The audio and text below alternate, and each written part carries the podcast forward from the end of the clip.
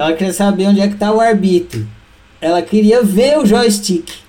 Ela falou, eu quero ver o joystick. Se eu tenho arbítrio, eu quero ver o joystick. E o problema é que você não vê o joystick.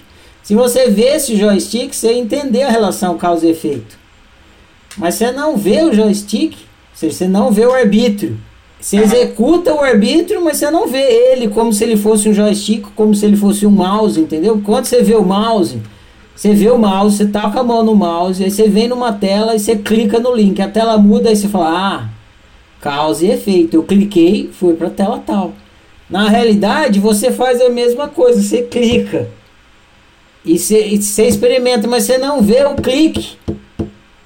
Então você, você, você tem a sensação de que aquela realidade surgiu sem que você tivesse optado. Pior ainda que você coloca o seu joystick no controle automático. Aí que você não vai entender mesmo como é que aquela realidade apareceu ali.